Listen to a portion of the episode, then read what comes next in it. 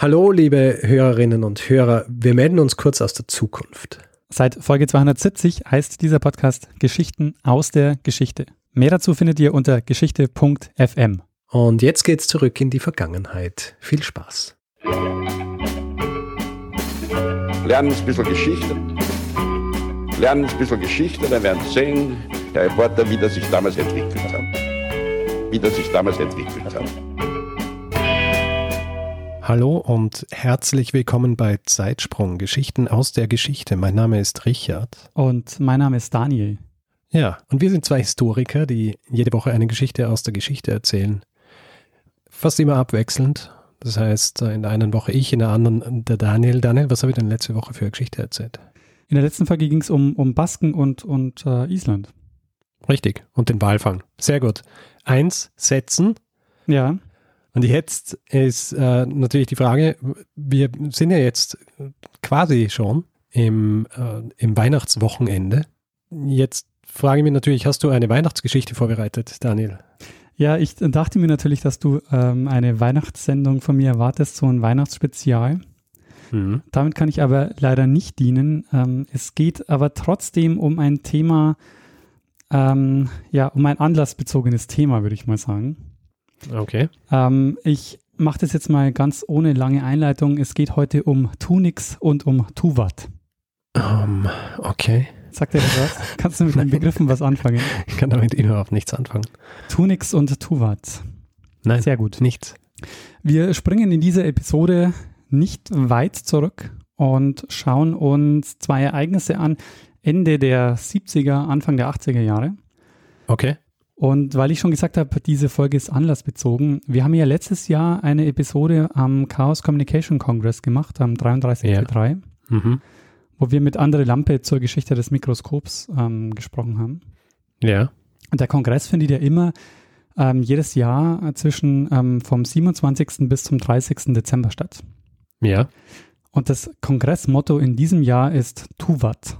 Okay. Und nimmt Bezug auf Ereignisse Anfang der 80er Jahre, um die es jetzt in dieser Episode gehen wird. Mhm. Wir setzen das aber jetzt in einen größeren Bezugsrahmen, weil ich schon länger ähm, Tunix auf dem Zettel habe, was mit meiner kurzen Zeit an der TU in Berlin zu tun hat. Okay. Aber dazu gleich mehr. Du willst wahrscheinlich endlich wissen, was Tunix ist.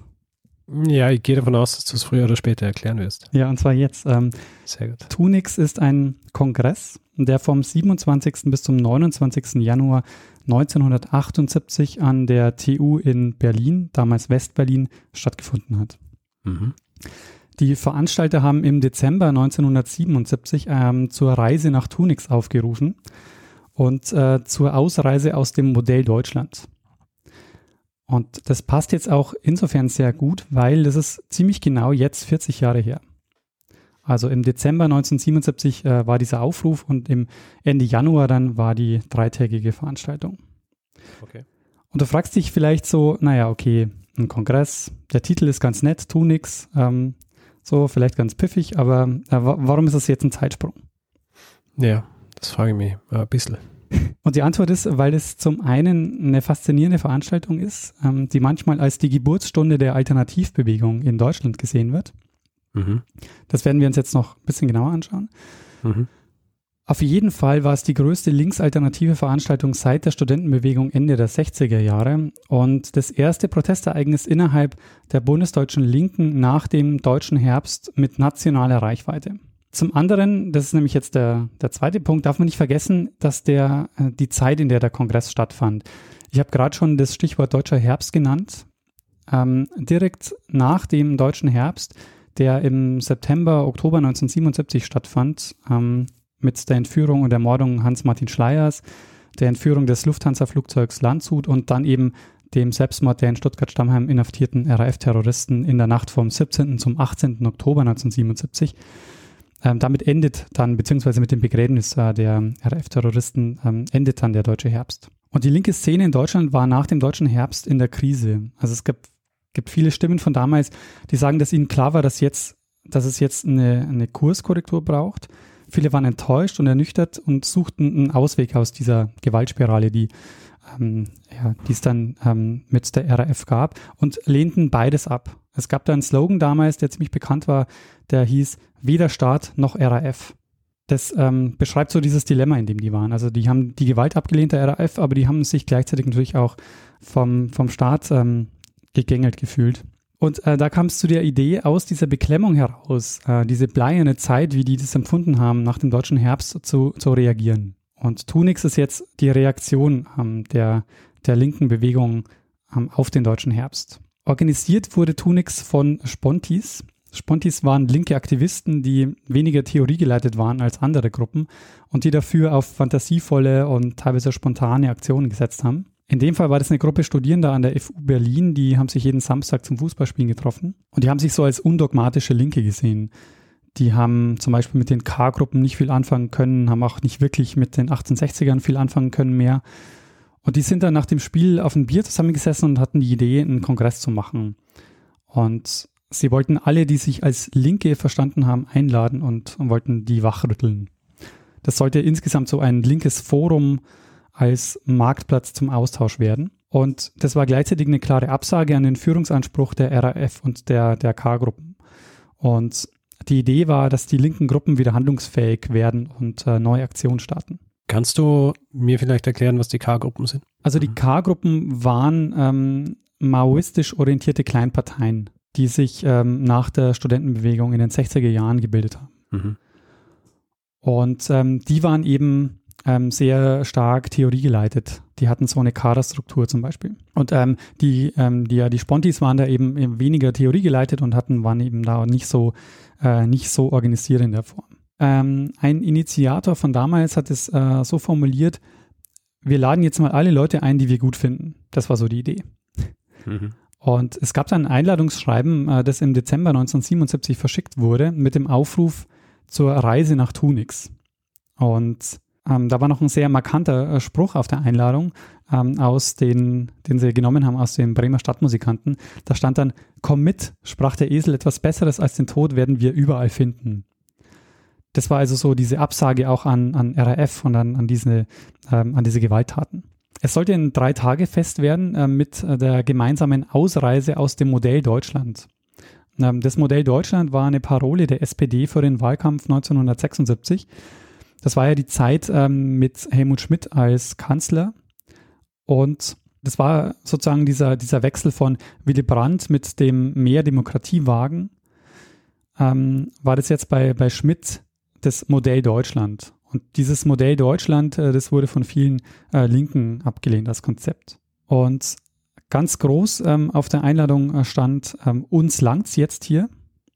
Ähm, es war der Versuch, so eine Kehrtwende zu machen. Also auf der, auf der Einladung heißt es dann zum Beispiel auch, wir wollen wegkommen von der Hilflosigkeit des ewigen Reagierens zu neuen Formen des Agierens.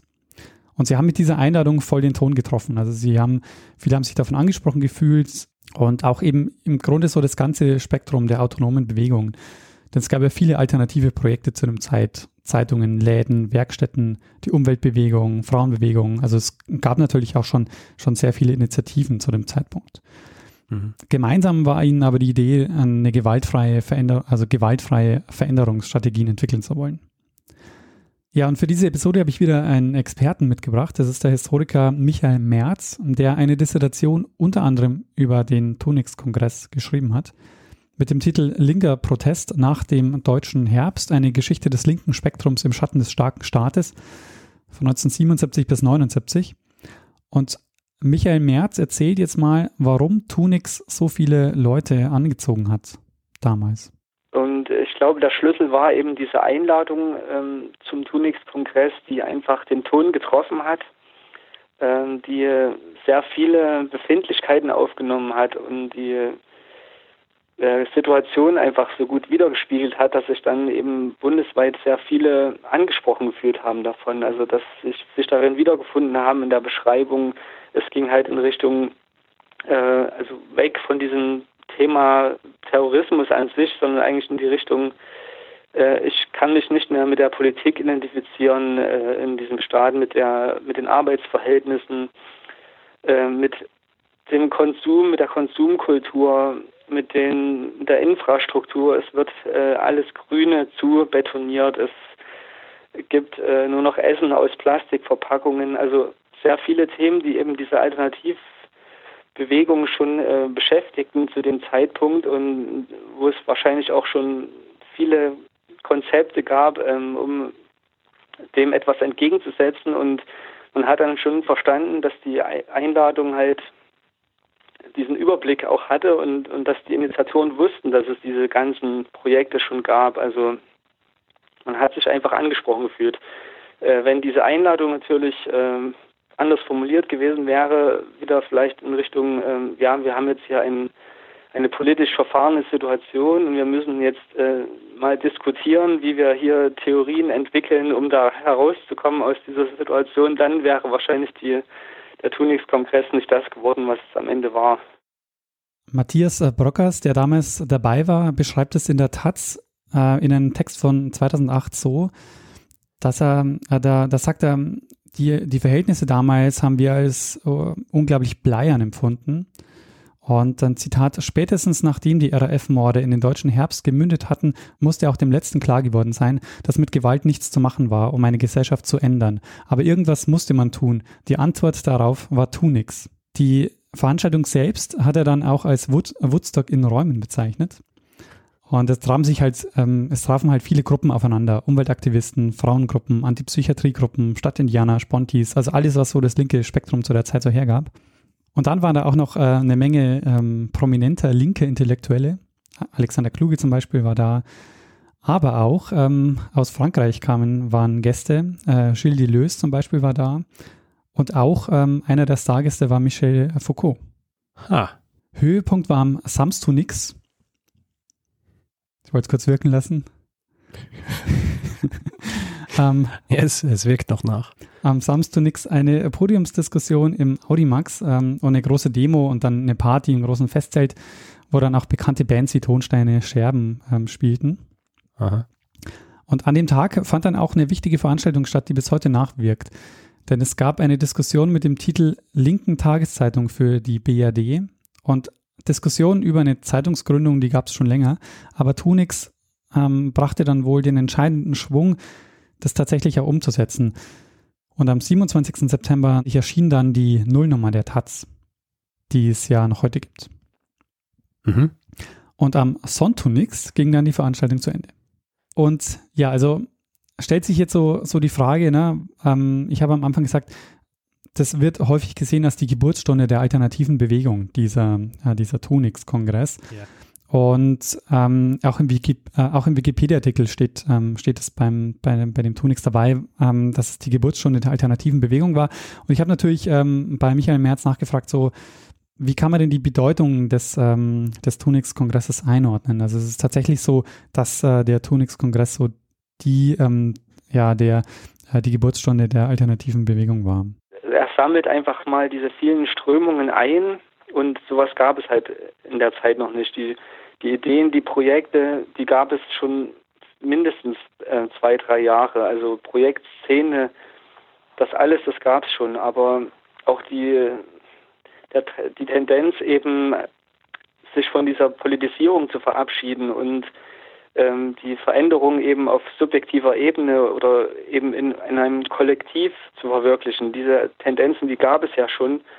Aber es gab noch nichts, äh, noch kein, keine Veranstaltung oder ja noch kein gemeinsames Medium oder so, in dem sich dieses mal gesammelt hätte und auch mal ein großer Austausch stattgefunden hätte, der eben auch bundesweit wahrgenommen wurde.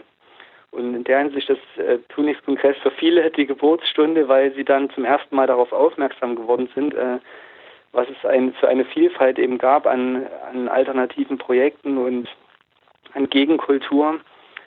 Äh, ja, ich könnte jetzt aber auch nicht keinen Gegenvorschlag machen und sagen, äh, der Tunix-Kongress war Punkt, Punkt, Punkt für die Alternativbewegung. Also es war vielleicht einfach nochmal so ein ja, Anstoß oder nochmal so eine, ja, jetzt, wir sind auf dem richtigen Weg, also so eine Selbstbestätigung vielleicht. Und das hat vielen Projekten dann einfach nochmal geholfen, über die nächste Zeit zu kommen, über die nächsten Jahre und einige Projekte, wie gesagt, sind dann eben auch wie die Taz eben äh, ja bis heute noch erhalten. Die Antwort ist also Jein. Äh, viele Projekte gab es schon vorher und ähm, es war aber dennoch ein wichtiger, war aber dennoch wichtig für ganz viele Initiativen. Also für viele war Tunix dann eben eine Initialzündung, sich zu engagieren. Es wurden Buchhandlungen gegründet, Kulturzentren, Werkstätten, Läden, diverse Gruppen haben sich gebildet. Und ein wichtiger Aspekt war die alternative Medienarbeit. Also ähm, Menschen zu befähigen, selbst Medien zu gestalten und ähm, da werden wir nachher nämlich noch drauf kommen, weil das ist nämlich genau die Schnittstelle dann zum Chaos Communication Congress beziehungsweise zum mhm. Chaos Computer Club. Und der Aufruf zur Reise nach Tunix blieb zwar letztlich eine Utopie, liefert aber ein gutes Stimmungsbild der Zeit. Also die Abkehr vom bewaffneten Kampf, von der Gewalt, ähm, aber ähm, und hin zu, ja, hin, hin zu neuen Aktionen und hin zu einer ähm, größeren Sichtbarkeit dann auch dieser Aktionen. Und der Kongress hat die Alternativbewegung nicht erfunden, aber ähm, die stand im, im, Grunde sozusagen schon in den Startlöchern und äh, war damit, ähm, hat quasi da nochmal so einen so Push bekommen. Und an der Stelle noch eine Ergänzung von Michael Merz, der die Stimmungslage der Linken nach dem deutschen Herbst nochmal beschreibt. Und ähm, ich denke, das ist auch nochmal ein sehr wichtiger Aspekt, dass man das nochmal im, im Hinterkopf behält. Was auch so ein, eine Begrifflichkeit ist, die man heute natürlich nicht mehr so präsent hat äh, und aber doch, die mir auch immer wieder selber so begegnet ist, ist einfach das, dieses Thema äh, Repression. Ja, das würde ich eigentlich schon nochmal gerne ansprechen. Also, dass ja diese Befindlichkeit eben auch dieser Tunix-Initiatoren und dieser alternativen Szene schon über diese, diesen Begriff der Repression einfach ähm, stand und fiel. Ähm, heutzutage ist natürlich ähm, das alles etwas äh, wenig nachvollziehbar, ähm, aber man hat ja damals wirklich ähm, so in der Perspektive gelebt, dass also Unterdrückung stattgefunden hat in allen Lebensbereichen eigentlich. Und dieses Gefühl der Unterdrückung, das kann, können wir natürlich jetzt im Nachhinein äh, auch nur, nur, noch schwer nachvollziehen. Aber ich glaube, das ist äh, auch so ja, also so ein wichtiger Aspekt, warum eben auch sich so viele von dieser Einladung zu Tunix angesprochen gefühlt haben, dass eben ihr, ihr Gefühl der Unterdrückung einfach in diesen Zeilen irgendwo aufgegriffen wurde und dass sie sich dann erhofft haben, auf diesem Kongress äh, das mal auch irgendwo äußern zu können, also dass man sich äh, unterdrückt gefühlt hat. ja, das ist natürlich heute etwas schwer nachvollziehbar, auch immer vor dem Hintergrund Vergleich BRD, DDR. Aber für mich ist das auch nochmal, äh, sollte man auch nochmal mit dem Tunix-Kongress äh, verbinden, dass es einfach ein Anti-Repressions-Kongress war auch. Also ein, dass das Ganze eine Initiative dagegen war, dass man, äh, ja, oder anders gesagt nicht negativ, sondern es war eigentlich eine Initiative dafür, diese Unterdrückung zu überwinden, indem man eben halt alternative Lebensprojekte oder Lebensformen äh, ausgelebt hat oder initiiert hat und sozusagen seine Nische dann damit gefunden hat in der Gesellschaft. Ähm, Sprecher der Tunix-Organisatoren ähm, haben bekannt gegeben, dass es 15.000 Besucher ähm, waren am Tunix-Kongress. Ähm, vielen gilt also das Treffen als der organisatorische Beginn der Alternativbewegung in Westdeutschland. Ähm, Gründung der Taz wird immer genannt. Die Debatten über ein Konzept für eine bundesweite Ökologiepartei, aus der dann die letztlich die Grünen hervorgehen. Ähm, auch ein wichtiger Punkt beim, äh, beim Tunix-Kongress. Mhm. Auch der Christopher Street Day in Deutschland hat seine Wurzeln hier. Ähm, Rosa glänzt der Mond von Tunix war einer der vielen Sprüche, ähm, die da zu sehen und zu hören war. Äh, und es haben sich hier Schwulengruppen getroffen, die dann ein Jahr darauf ähm, in Berlin den ersten Christopher Street Day organisiert haben. In dem Text von Matthias äh, Bröckers, den ich vorher schon äh, zitiert habe, ähm, schreibt er, dass es ihnen ums Machen ging. Also, dass sie genug hatten von Parteikadern, Organisationen, dass es darum ging, sich als Individuen miteinander zu vernetzen und dass es, Zitat, nicht darum ging, das System und die Kultur zu stürzen, sondern darum, sich Nischen der Freiheit und Autonomie im System zu schaffen, eine Gegenkultur. Und weiter, mhm. weiter sagt er, auf dem Programm stand nicht mehr die Weltrevolution, sondern der Strand von Tunix. Tunix war also ähm, ja, der Startschuss für unzählige Alternativprojekte. So, und wie kommen wir jetzt von Tunix zu Tuvat? Das ist eine gute Frage. Ich hoffe, du beantwortest das. Ähm, ja, das äh, manchmal habe ich mir jetzt zur Aufgabe gemacht. Es gibt einige Verbindungen. Ähm, zunächst mal mhm. der Tuvat-Kongress. Ähm, es gab eben dann also nicht nur einen Tunix-Kongress, äh, sondern auch einen Tuvat-Kongress. Der Tuvat-Kongress fand statt im August 1981 in Berlin mhm. und wurde organisiert gegen die vom Berliner Senat angekündigte Räumung von besetzten Häusern in Berlin. Tuvat stand unter dem Motto gegen die organisierte Unmenschlichkeit und hatte eben diesen, ähm, ja, diesen Auslöser, dass die besetzten äh, Häuser in Berlin geräumt werden sollten. Und wurde angekündigt am 9. August. Ähm, das sogenannte Tuvat-Spektakel begann dann am 25. August und Schlusspunkt war dann eben die Räumung der Häuser am 22. September. Es war eine komplett andere Veranstaltung als Tunix. Der Unterschied zu Tunix war, dass die Gewaltfrage neu bewertet wurde. Also es war so, sagt dann auch Michael Merz, dass es eine neue Protestgeneration war.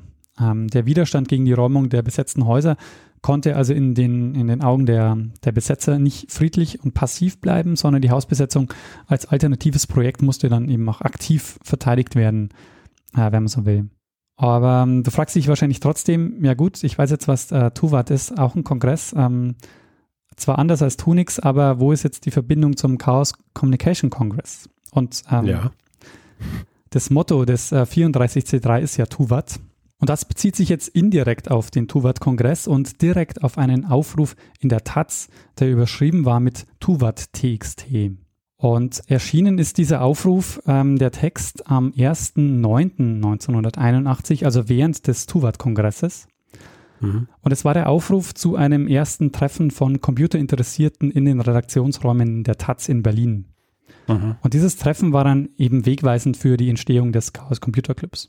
Ah, das heißt, Chaos Computer Club ist auch zu dem Zeitpunkt dann direkt gegründet worden. Also der Club selber wird dann erst später gegründet, ähm, ein paar Jahre später, aber ähm, sozusagen die, die Leute, ähm, die dieses ja, die dieses Mindset hatten, die hatten sich äh, zu dem Zeitpunkt ähm, da zum ersten Mal richtig organisiert getroffen. Und der Einladungstext, das wirst jetzt, ähm, deshalb habe ich jetzt auch von Mindset gesprochen, ähm, das wird in dem Einladungstext sehr, sehr gut deutlich.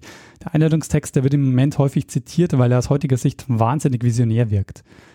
Ähm, wer mehr darüber wissen will, es gibt eine, ähm, der sollte sich die Episode 77 von CAE anhören. Da hat Tim Pritloff ein äh, Gespräch mit den damals Beteiligten geführt mhm. und er zitierte auch den Einladungstext. Dass die innere Sicherheit erst durch Computereinsatz möglich wird, glauben die Mächtigen heute alle. Dass Computer nicht streiken, setzt sich als Erkenntnis langsam auch bei mittleren Unternehmen durch. Dass durch Computereinsatz das Telefon noch schöner wird, glaubt die Post heute mit ihrem Bildschirmtextsystem in Feldversuchen beweisen zu müssen. Dass der Personal Computer nun in Deutschland den videogesättigten BMW-Fahrer angedreht werden soll, wird durch die nun einsetzenden Anzeigenkampagnen klar dass sich mit Kleincomputern trotz alledem sinnvolle Sachen machen lassen, die keine zentralisierten Großorganisationen erfordern, glauben wir. Damit wir als Computerfreaks nicht länger unkoordiniert vor uns hinwuseln, tun wir was und treffen uns am 12. September 81 in Berlin, in der Wattstraße im Taz Hauptgebäude. Wir reden über internationale Netzwerke, Kommunikationsrecht, Datenrecht, wem gehören meine Daten, Copyright, Information und Lernsysteme, Datenbanken, Encryption, Computerspiele, Programmiersprachen, Process Control, Hardware und was auch immer. Es klingt so, als hätte sich gar nichts verändert. Ja, ja, im Grunde könnte man diesen Text, ähm, also auch, genau, da könnte er auch heute noch locker als aktuell durchgehen. Ja, absolut. Also heutzutage war es noch mehr eigentlich als damals. Nur äh, damals war es halt die Hardware und heute ist die Software. Und jetzt kommt die Verbindung nochmal zu Tunix. Also zu Tunix einerseits natürlich die Verbindung, dass sie es in der Taz machen. Die Taz ähm, ja mit eines der Ergebnisse des Tunix-Kongresses. Aber was auch interessant ist, ähm, dass in dem Gespräch, also ich habe mir diese Episode nochmal angehört, ist ja im Grunde jetzt ähm, ja, so ein Zeitzeugengespräch ähm, mit den Beteiligten dieses Treffens damals, dieses Treffens damals und auch ähm, der Personen, die den Text verfasst haben. Und interessant ist, dass in dem Gespräch deutlich wird, dass sie sich alle auf die Tunix, äh, dass sie sich alle in der Tunix-Tradition sahen und der Tuvat-Kongress im im Gespräch eigentlich kaum eine Rolle spielt, aber Tunix ganz zentral mehrfach genannt wird als Moment des Aufbruchs. Ähm, ganz wichtiges Ding ist ja hier, um, um die Zeit auch zu verstehen, ist ja der Tunix-Kongress, glaube ich. Oder wenn wir überhaupt 68 sehen, so empfinde ich das so.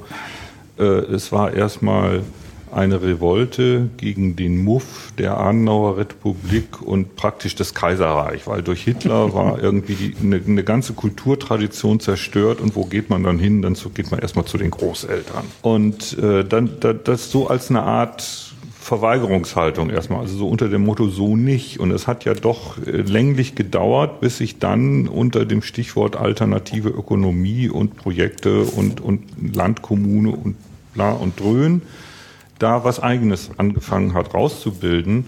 Und ein ganz entscheidende Zäsur war da, glaube ich, der Tunix-Kongress in Berlin. Das, wann war das? 79? 78. 80? 78. Januar 78. Hm?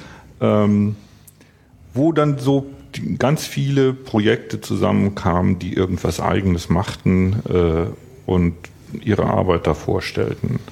Und, und deshalb haben wir damals, als wir dann 81 drüber nachgedacht haben, jetzt müssten aber auch mal die Rechnerfreaks mal zusammenkommen und überlegen, ne, in welcher äh, politökonomischen Gemengelage werkeln wir denn hier eigentlich, äh, haben wir das tuvat.txt genannt, so hieß einfach das Pfeil. Ne?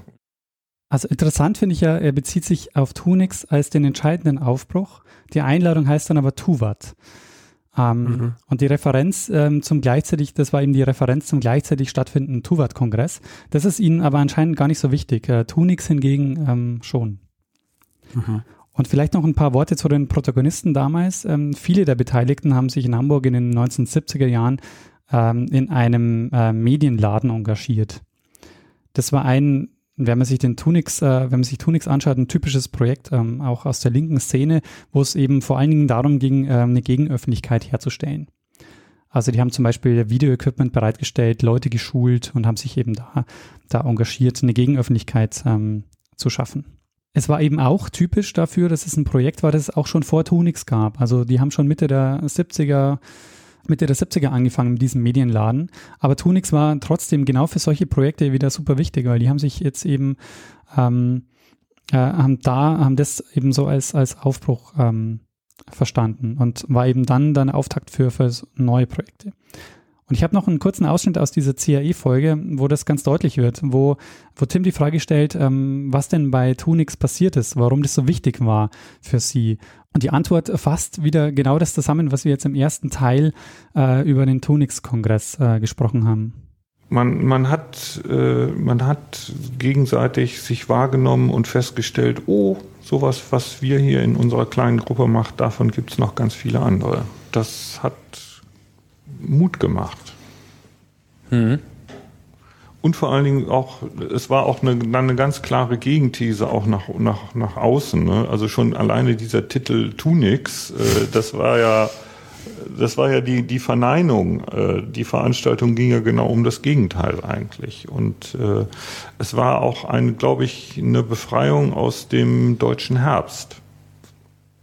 Jetzt aus dieser bedrückenden äh, Herbststimmung heraus, äh, mit tief hängenden Wolken, jetzt ein Aufbruch in eine neue Richtung. Dass man sozusagen seine, sein Engagement für eine andere gesellschaftliche Realität auch kanalisiert ohne genau und, und, und sich nicht dran abarbeitet, den anderen zu sagen, das was ihr macht ist scheiße und das dürft ihr nicht und das sollt ihr nicht und hä, hä, hä, hä, ne? wo man sich äh, bis zum geht nicht mehr dran abarbeiten kann, sondern einfach das eigene Loch anfangen zu buddeln. Das heißt, man kann letzten Endes auch die Gründung des Chaos Computer Club in dem Zusammenhang sehen. Unbedingt. Klar. Dass das so eine direkte Folge war. Absolut. Ja. Also er macht genau die Bezüge auf, die wir vorher hatten. Die bedrückende Stimmung nach mhm. dem deutschen Herbst, der Aufbruch nach Tunix. Und also ohne Tunix hätte es vielleicht keine Taz gegeben, hätte es vielleicht auch kein CCC gegeben und vielleicht auch die Grünen nicht in der Form, äh, wie sie dann mhm. später entstanden sind. Mhm. Und über diese Zeitzeugenbeschreibung kann man, denke ich, äh, nochmal gut die Stimmung der Zeit fassen. Und es ist erstaunlich, wie wenig Tunix, äh, wie wenig auf Tunix Bezug genommen wird. Obwohl es ein entscheidender Moment ähm, des, Aufbruch, äh, des Aufbruchs der linken, ähm, der linken Szene war. Und der CCC ist ja da nur ein Beispiel, ähm, dass ich jetzt wegen, wegen Tuva das Aufhänger genommen habe. Aber da gibt es eben sehr, sehr viele Projekte, die ähm, aus dieser Zeit stammen und die, die genau Tunix als, ähm, als entscheidenden Aufbruchsmoment ähm, gesehen haben. Und das Ganze wird im, immer überdeckt von, von anderen Ereignissen. Also ähm, wird zum Beispiel von 68 ähm, überdeckt, wo man, wo man denkt, sozusagen, das ist die große Aufbruchstimmung. Ähm, war sie sicher auch, aber mündet letztendlich in den deutschen Herbst ähm, mit. Mhm. Ähm, äh, und, und, und die Forschung zum Beispiel ist auch wahnsinnig ähm, geprägt davon. Also ähm, das hat auch Michael Merz in dem Gespräch erzählt, dass es halt wahnsinnig viel Forschung gibt. Ähm, wenn, man, wenn man quasi zu dieser Zeit ähm, die linke Szene beforschen will, dann beforschen halt die meisten die RAF.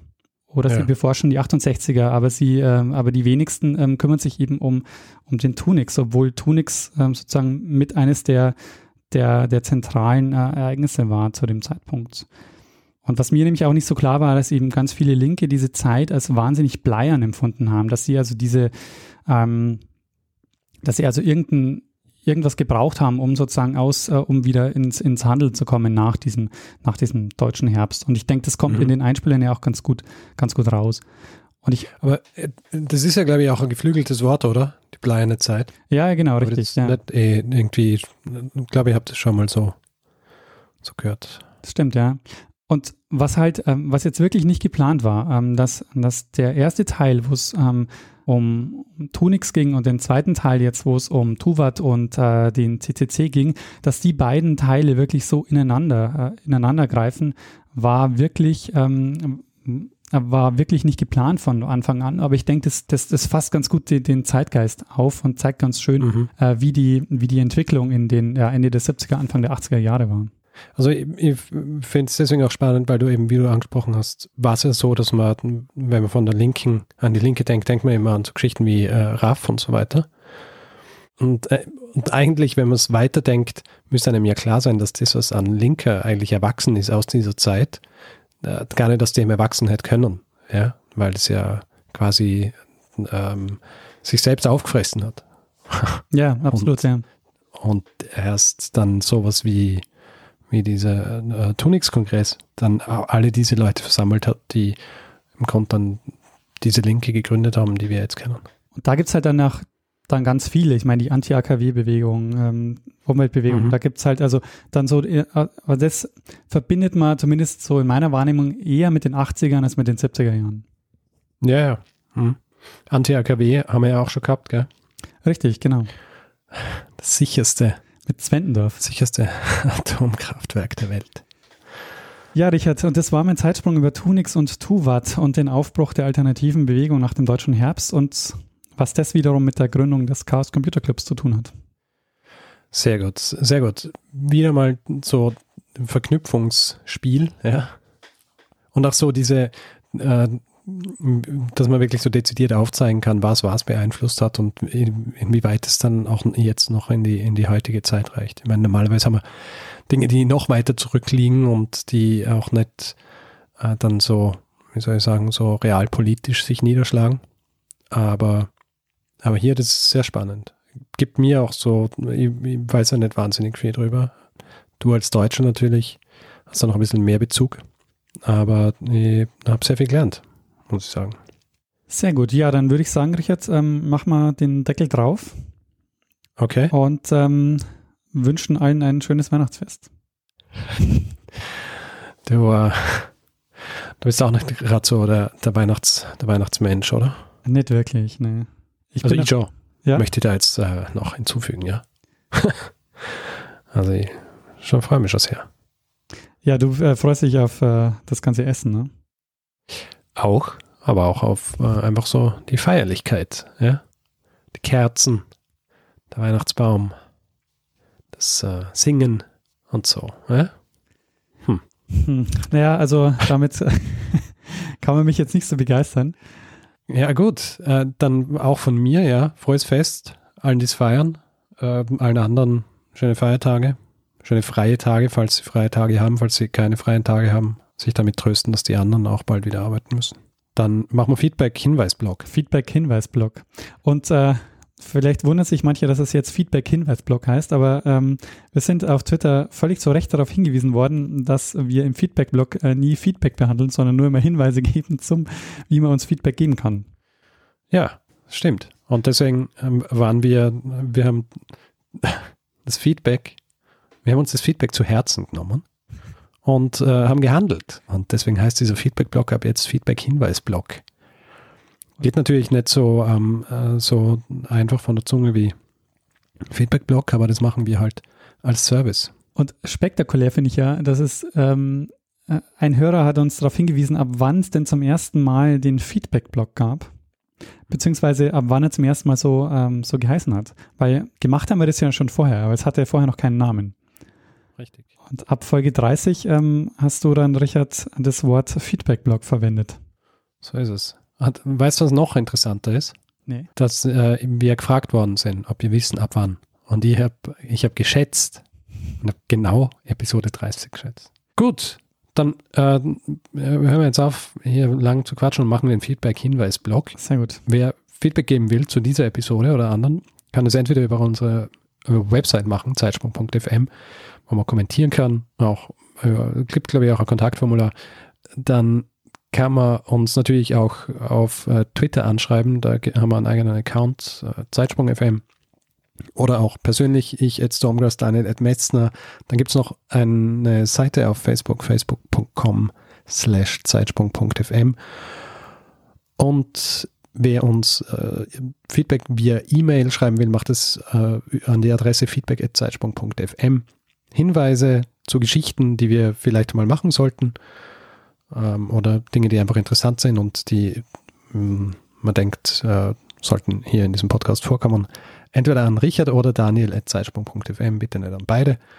Wer uns reviewen will oder Sterne vergeben will oder was auch immer man vergeben kann, um uns äh, irgendwie zu bewerten, kann das zum Beispiel auf iTunes machen oder auch auf äh, panoptikum.io oder ansonsten auf jeder Podcast-Plattform, wo es die Möglichkeit dazu gibt. Wir freuen uns immer. Und außerdem gibt es die Möglichkeit, uns finanziell zu unterstützen. Ähm, wir haben auf der Webseite alle Hinweise, die man braucht, um uns ein bisschen Geld zukommen zu lassen. Ja, und wer also jetzt äh, zu Jahresende oder wer jetzt zu Weihnachten vielleicht ähm, ein bisschen was bekommen hat und sich denkt, oh, davon würde ich gern was abgeben. da freuen wir uns sehr darüber. Ja, danke Oma. danke Oma fürs Geld. Das äh, gebe ich direkt meinem Lieblingspodcast. Said no one ever. Vielleicht ja doch, Richard. Wir, ähm, wieso nicht, ne?